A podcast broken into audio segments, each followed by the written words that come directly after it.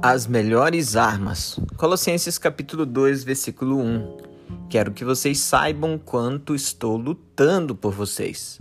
Todos nós estamos lutando de alguma forma por algo ou por alguém. Mas por vezes usamos as armas erradas. Usamos a ira, o argumento, o intelecto, o dinheiro, mas nem sempre usamos os joelhos. Os joelhos no chão são as armas mais poderosas que podemos usar pelo nosso casamento, educação dos filhos, por nossos negócios e futuro. Você tem orado nestes dias ou tem argumentado?